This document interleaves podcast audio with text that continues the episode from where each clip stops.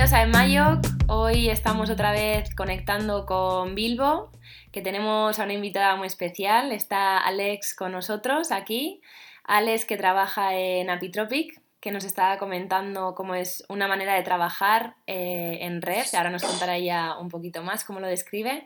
Está Pablo en Adelaida y yo aquí en Sydney. Hola, ¿cómo estáis? Hola. Y Estamos bien, hoy hay sol, es la mañana para mí, la noche para vosotros, todos en forma. Sí, bien, a tope de energía. y quieres contarnos, Alex, un poquito sobre eh, Apitropic, sobre la manera en que, estás trabajando en red y con, otro, con otros grupos. Sí, sí, sí. Eh, pues Apitropic es, em, es, es más un nombre que una empresa clásica o una organización porque eh, detrás son solo personas autónomas. Eh, lo fundé hace cuatro años y, con la idea de poder crear grupos de, de, trabajo según las necesidades de cualquier proyecto. Entonces tengo una mm. persona eh, cómplice que me acompaña con proyectos en, en Francia, que está basada en, en, en Toulouse, con la idea de desarrollar algo de proyectos en francés, pero la mayoría de los proyectos, como el que os voy a contar hoy, eh, se desarrollan bastante en, en, en España o, o, en, en, sitios donde se habla em, por mayoría castellano. Y, y, esta vez coincidimos el año pasado en SDN, en la conferencia de SDN, que estuvimos ahí las dos eh, presentando y tú casi, casi ganaste un premio, quedaste finalista. Sí, ha sido muy emocionante. Eh, después de varios años de trayectoria, llegar a esto eh, fue muy chulo porque mm, eh, me apunté a los Service Design Awards presentando el, el, proyecto, pues este proyecto que os voy a contar hoy. y, me sorprendió un montón estar seleccionado entre los cuatro finalistas a nivel mundial porque, porque a mi lado había empresas gigantes, había mm. eh, proyectos como había proyectos desde telefonía móvil, banca o rediseño de aeropuertos, Estados Unidos, Canadá, em, Holanda, Alemania. Entonces, estar como con un equipo tan pequeño, porque al final en este proyecto estuvimos cuatro personas y no los cuatro a full time, Mm. Eh, ha sido precioso, ha sido un honor y, y, una gran, bueno, un bonito reconocimiento. Qué pasada, enhorabuena, enhorabuena por llegar a, a esa final. Que es verdad que hubo, hubo mucha competencia, ¿no? Hubo desde eso, como comentabas, empresas grandes, hubo proyectos gigantes, proyectos de tecnología que siempre parece que cuando aparecen esos entregables con, todos los brillantes, como que vende mucho más, ¿no? Que el, que el tema más intangible, que es en lo que has estado trabajando tú. Así que enhorabuena. Y, Gracias. ¿Y quieres contarnos un poquito sobre, sobre el proyecto? ¿Qué es el proyecto? ¿Cómo se llama? ¿Cómo nace? Claro, claro, pues em, es un proyecto que se llama My My. ¿A qué no sabéis qué es un My My? Mm, no, Mai Mai. A mí se me ocurre Mai de mesa en vasco. Maya, Mai. Vale, eso puede ser. Bueno, es un guiño a eso, pero también Mai Mai por, por el Pacífico está bastante famoso el Mai Mai porque es, es un pez eh, bastante grande, de un color muy vivo. Mm. Eh, es comestible, mm. aunque bueno, yo nunca lo, lo, he comido y es, es, un guiño un poco. Cogimos este juego de palabra entre, entre la mesa y el pez porque toda la historia de este proyecto es como una nueva embarcación eh, ah. que nos hace eh, sobrevivir a tormentas y momentos sin olas, sol, plenitud y, y es, un, es, un, es un proyecto que resiste a cualquier eh, situación meteorológica. Qué bonito. Entonces, es un, es un proyecto que, empieza, que empezó hace dos años con una empresa de catering del País Vasco que está basada en Donosti, que se llama Ascora.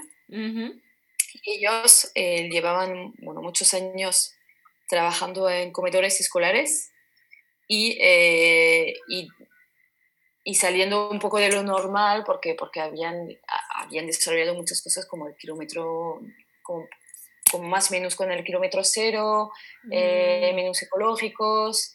Y cuando nos conocimos querían innovar, eh, pero no sabía muy bien em, qué hacer, sino tenían ganas de cambiar un poco, pues dar un aire fresco a los, a los espacios. Mm. Y es raro, no sé si pasa mucho, pero para compartirlo, una de las cosas que a mí me pasa muchas veces, creo que es algo común de todos los service designers, es que muchas veces nos llaman sin saber eh, exactamente lo que quieren y, y, no para la buena razón. Ya. Siempre es el reto, el reto de los proyectos. Claro, entonces ahí ha sido, el reto fue descubrir eh, mm. cómo era el, comedor actual y cómo se podía mejorar. Ajá, sí. Y identificando todos los retos, tú pasaste tiempo en, los comedores, ¿verdad? Estuviste, eh, yo me acuerdo de ver fotos tuyas vestida con el, con el uniforme y estar trabajando en el comedor. Claro, eh, gran parte del, del reto fue eh, entender, entonces, aceptar el reto del cliente, que fue necesitamos innovar en, en, el comedor, ¿qué podemos hacer? Y, y, y, hacerle ver que, que para eso había que entender cuál era la realidad y por lo muy cercano que, que el cliente puede estar de, de su equipo y de sus clientes, pues eh, a mí me parece clave poder, eh, poder ir más allá y poder eh, investigar en primera persona muchas cosas. Entonces, mm. aparte de estar con niños, de pasar horas de observación, hablar con monitoras, padres, profesores, em, dirección de centros educativos, etc., me infiltré y estuve trabajando en todos los comedores que, que ellos tenían en aquel entonces Mm. Eh, desde siendo ayudante de cocina, eh, limpiadora, monitora, para poder entender mm. desde dentro cómo funciona un comedor, cuál es el ecosistema que le rodea, qué oportunidades hay, cuáles son las frustraciones y los deseos de todas las personas involucradas en, en este servicio. Mm, y, y, habiendo entendido todo este contexto tan complejo, ¿cuáles fueron unas de las, de las soluciones que implementasteis o cuáles fueron una de las, algunas de las ideas que se llevaron a cabo? Ah, se llevaron a cabo eh, no todas, porque muchas fracasaron, pero por suerte eh, eh, hicimos todo un proceso, el proceso ideal del design thinking de poder prototipar a gusto con un montón de niños, testear, nos ha permitido aprender. Las que se y, y, destacar o retirar algunas eh, de las ideas. Las que se llevaron a cabo, una de ellas, por ejemplo, es, em, se centra en el antes de comer mm. y en el hecho de que hasta ahora los niños eh, salían de clase y iban directamente corriendo a, al comedor y entonces se amortaban todos, se ponían en una fila, había gritos, fuegos, mm. ruidos eh, y, un gran contraste de ambiente entre el momento de preparación y la monitora en tranquilidad y esta llegada así como muy, muy explosiva. Entonces, para hacer frente a este cambio emocional y este gran gap que se, que se hacía, eh, cambiamos todo este sistema y los niños ahora van, eh, salen fuera primero, no hay filas, no hay turnos, sino que mm. suben por pequeños grupos que forman ellos, deciden ellos con quién quieren comer y en qué momento, y, mm. eh, y, para pasar, para bajar la adrenalina, se mm, pasan por un, por un espacio de transición que hemos llamado como, como espacio de, de espera, tiene un tiene un nombre especial, lo hemos llamado el Subishka porque es como un puente y así, entonces pasan por ahí, se sientan, leen, cambian el chip y luego van a comer. Entonces el hecho de sentarse bajan la energía. Sí.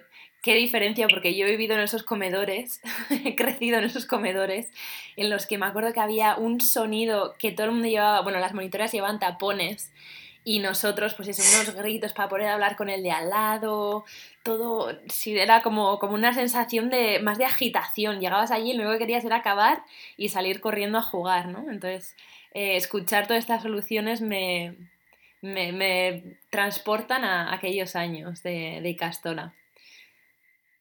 Pues uno, sí, uno de los retos fue justo este, de, de cómo pasamos de, de, un tiempo donde antes o durante la exploración por lo menos lo que vimos era eh, que se comía entre 8 y 12 minutos. Una media así por, por, niño, cómo pasar a eso, a, generar unas sobremesas a un tiempo de calidad, donde, mm. donde cada uno come a su ritmo, lo disfruta y, se levanta cuando le apetece. No porque necesita huir de, de, un montón de ruido, por ejemplo. Sí, sí, qué diferencia. Entonces, por ejemplo, este espacio de, de o esta zona de espera lo que ha permitido es eh, eh, que los niños poco a poco se vayan eh, centrando en una experiencia, van, se preparan a entrar en el comedor, entonces la adrenalina baja mm. y entonces la entrada es mucho más tranquila y la mm. experiencia dentro es mucho más tranquila también. Entonces, eso es un ejemplo, pero hay un montón más. Cambiamos los espacios, los roles, los uniformes, las rutinas, los roles, un poco de todo. Qué pasada. Pues bueno, les dejaremos eh, a los que nos están escuchando con esta introducción de My My. Luego al final ya nos comentarás también eh, un poco sobre qué es lo que estáis haciendo ahora y también eh, dejar algún enlace para que sigan explorando. Pero si os parece ahora pasamos a la siguiente sección de Chippy and Chile. Bienvenidos a la sección de Chippy and Chile y en esta sección eh, vamos a reflexionar un poco sobre qué es esto de los comedores en, los colegios, ¿no? Estábamos eh, hablando sobre la solución que, Alex ha estado trabajando de My y, y estamos también reflexionando que la realidad eh, de comida en los diferentes países es muy muy diferente. ¿Quieres contarnos, Alex, cómo, cómo es ahí en Euskadi? Eh, a ver, es, para mí fue diferente de, de, mi, de, mi, infancia, porque en el País Vasco francés tenía un recuerdo de comedor como muy, muy como de comida en casa, con platos, donde entonces nos levantamos, recogemos, hacemos cosas. Mm. Y, y, cuando llegué a ver los comedores del País Vasco eh, del sur, pues, pues vi eh, la, que la mayoría comían con unas bandejas de metal Em, que son exactamente las mismas que en las cárceles, de hecho, eh, se venden en escuelas y en cárceles, muy gracioso. Y, y, es un, un, objeto donde se mezcla todo, o sea, convive la mm. sopa con el postre, el pan, el yogur, y entonces uno se conecta con el otro, bueno, hay un poco de, de salsas ahí como un poco eh, raras y sobre todo es que es que no, se puede conseguir comer todo caliente con un sistema así. Hay que ser rápido, sí.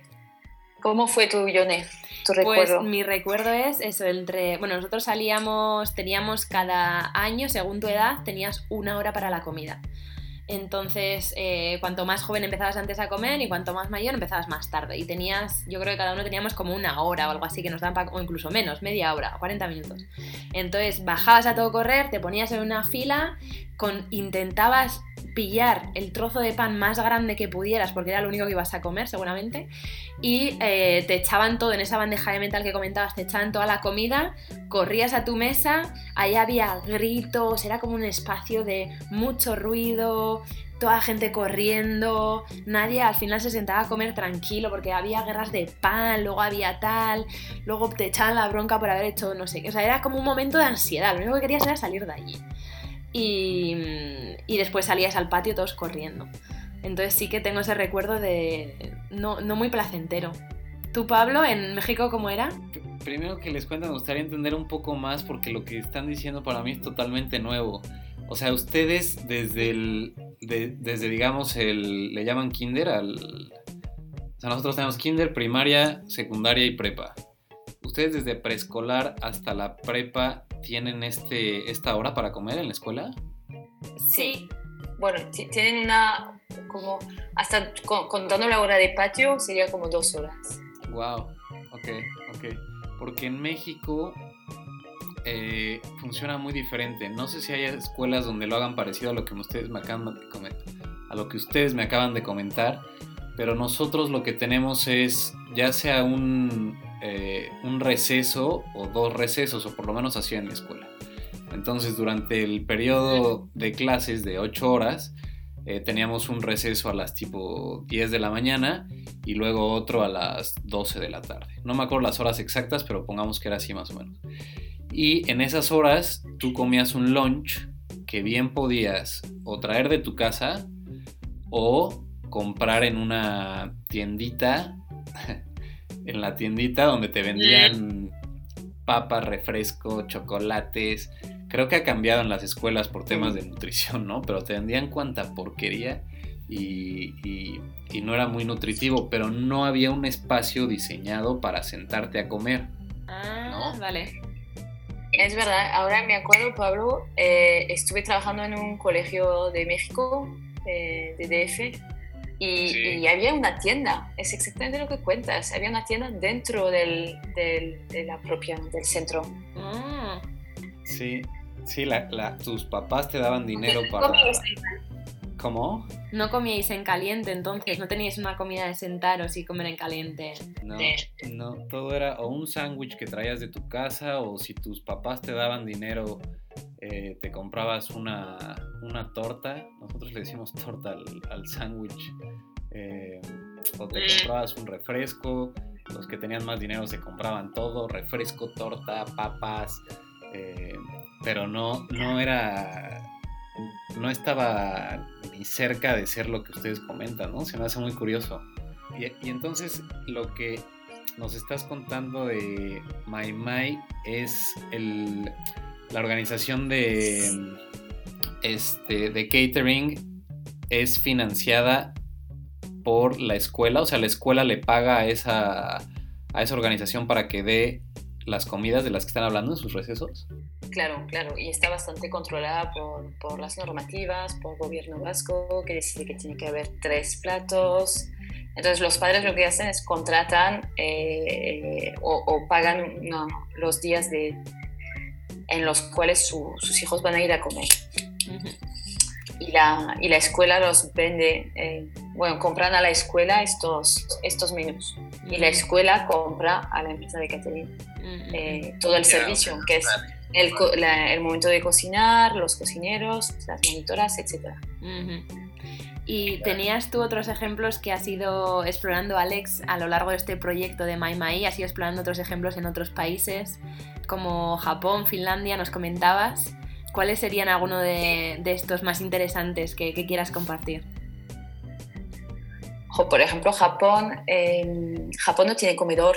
Eh, hay muchas escuelas en Japón que que, usan como comedor su propia clase, entonces tienen que eh, ordenar su, su, clase para el, momento de comer, comer todos juntos, recoger, limpiar y todo además con una ceremonia de gratitud hacia la comida y hacia las personas que han hecho esta comida.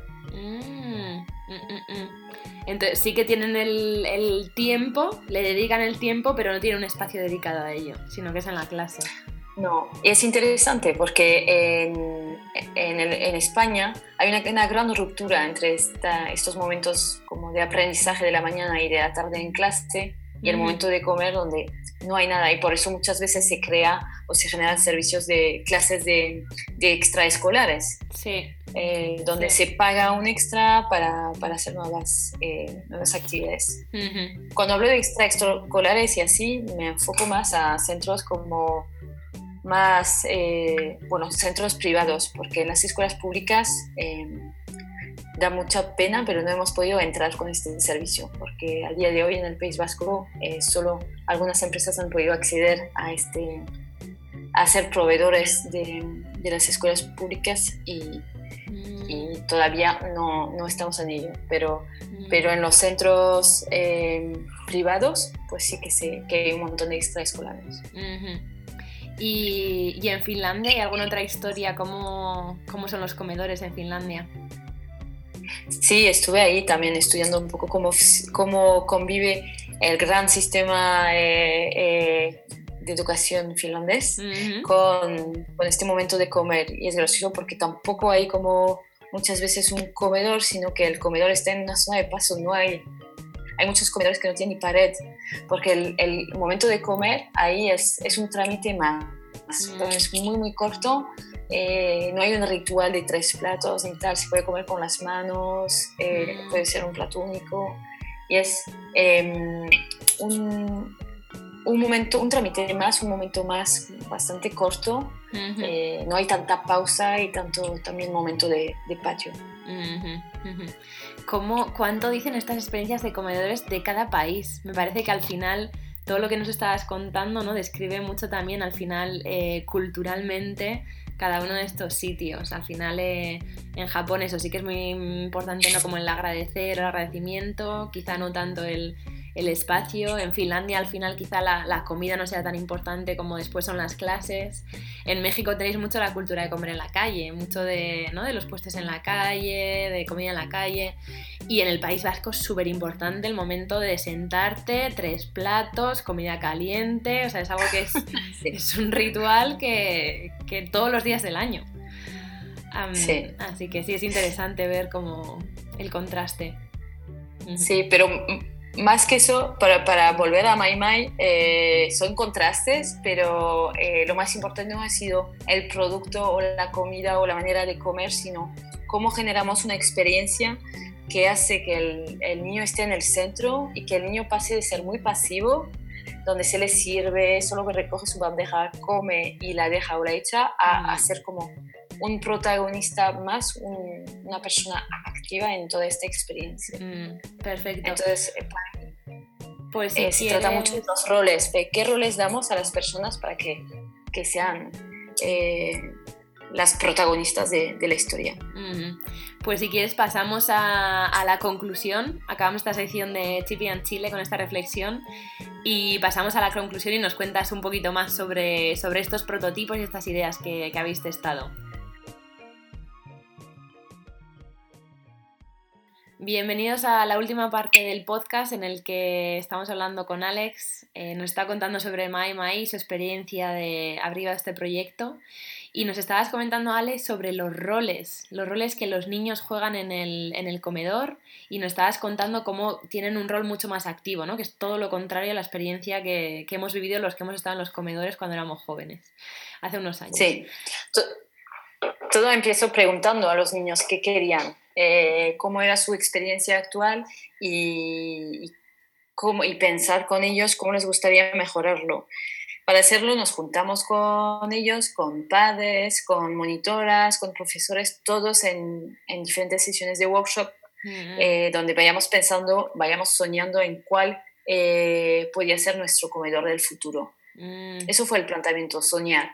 Y a mm. partir de este sueño empezamos a, crear nuevos tipos de equipo y veíamos que la estructura actual no funcionaba bien, que había que pensar en roles eh, más dinámicos, donde estos pequeños grupos, como se indicaba antes, que van entrando ahora entre amigos que pueden ser seis, ocho personas, pues van eh, rulando en roles que sirven para comer de manera más agradable. Por ejemplo, eh, hay un encargado que se encarga de la, del agua y la importancia de que cada uno beba agua, que fue también un problema en muchos comedores, que, que bebemos agua pero igual no suficiente o algunos se comen sin beber agua. Entonces, hay el encargado del agua. El otro es el encargado del eh, bienestar de la, de la mesa, es el capitán, es el que va a dar el ritmo del primer plato, de ver si todos han terminado, el segundo y así. Mm. Y también es el que va a servir, que va a preocuparse de si todos tienen comida, si, si queda algo y que varios quieren que se vaya repartiendo. Entonces es como un rol de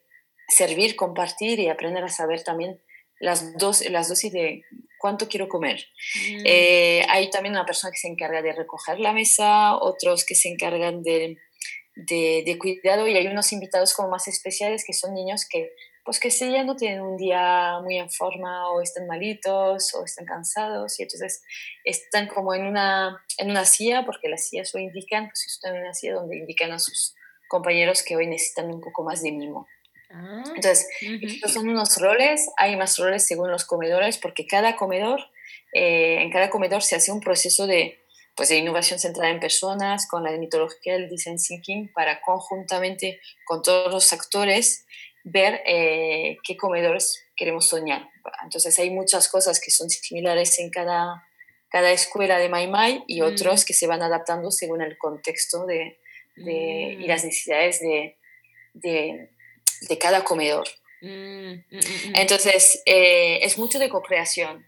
Y ahí los niños nos ayudaron a empezar las, los roles. Y fue gracioso porque hace poco una directora de un colegio eh, que todavía no es Mai Mai, vino a, visitar Mai Mai conmigo y entonces la quería hacer subir al comedor y antes me pidió estar en el patio me, dijo que quería hablar primero con los niños. Entonces fuimos a, nos acercamos a un grupo de niñas y, y la directora les preguntó, ¿qué tal el comedor? Y digo, muy bien, muy bien, nos gusta mucho. Y entonces les pregunta, ¿y si tenéis que guardar una única cosa del comedor, cuál sería?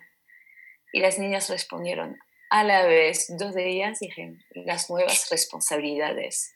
Es lo que más ah. eh, les ha impactado y les, lo que les gusta, porque al, al, final ahora son parte de un mismo equipo, no hay un bando monitora, un bando eh, niños, sino son todos eh, en, un mismo, eh, en una misma embarcación. La monitora ya no es ni policía ni camarera, sino es una acompañante de este viaje y todos viven una experiencia mucho más colaborativa y mucho más eh, alineada con los valores eh, de cada centro. Que es como con todo, ¿verdad? Si te dan, si te dan un rol, eh, realmente tienes ese, como que te empoderan y te dan algo por lo que sentirte relacionado con ese tema. Entonces, para los niños, igualmente en este caso, el sentir que yo soy parte de esto y gracias a mí está saliendo esto adelante.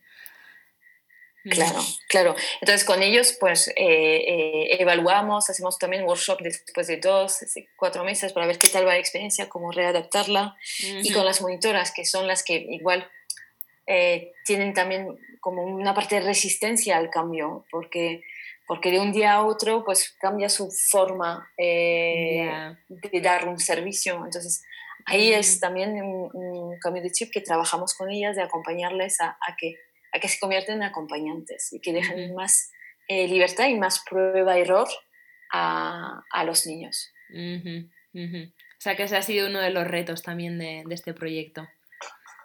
Sí, instalar como más, instaurar más confianza eh, y generar un, nuevo y único equipo. ¿Y, ¿Y, en qué, cuál es la situación ahora de Mai Mai? ¿Qué es, qué es lo que, en qué momento estáis con el proyecto?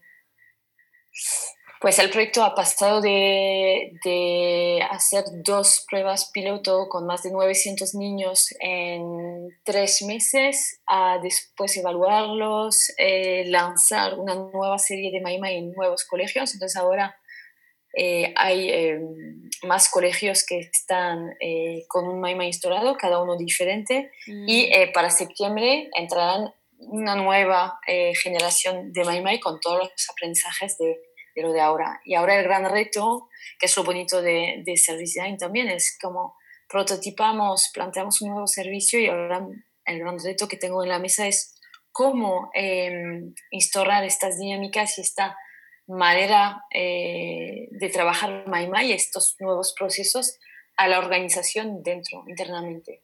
Cómo mm. hacemos estos cambios eh, también en las personas que al final tiene que haber una estructura para también apoyar esa manera de trabajar, ¿no? Esa manera, ese cambio, al final es también un cambio de cultura, eh, de cómo responden a los retos, de cómo se organizan.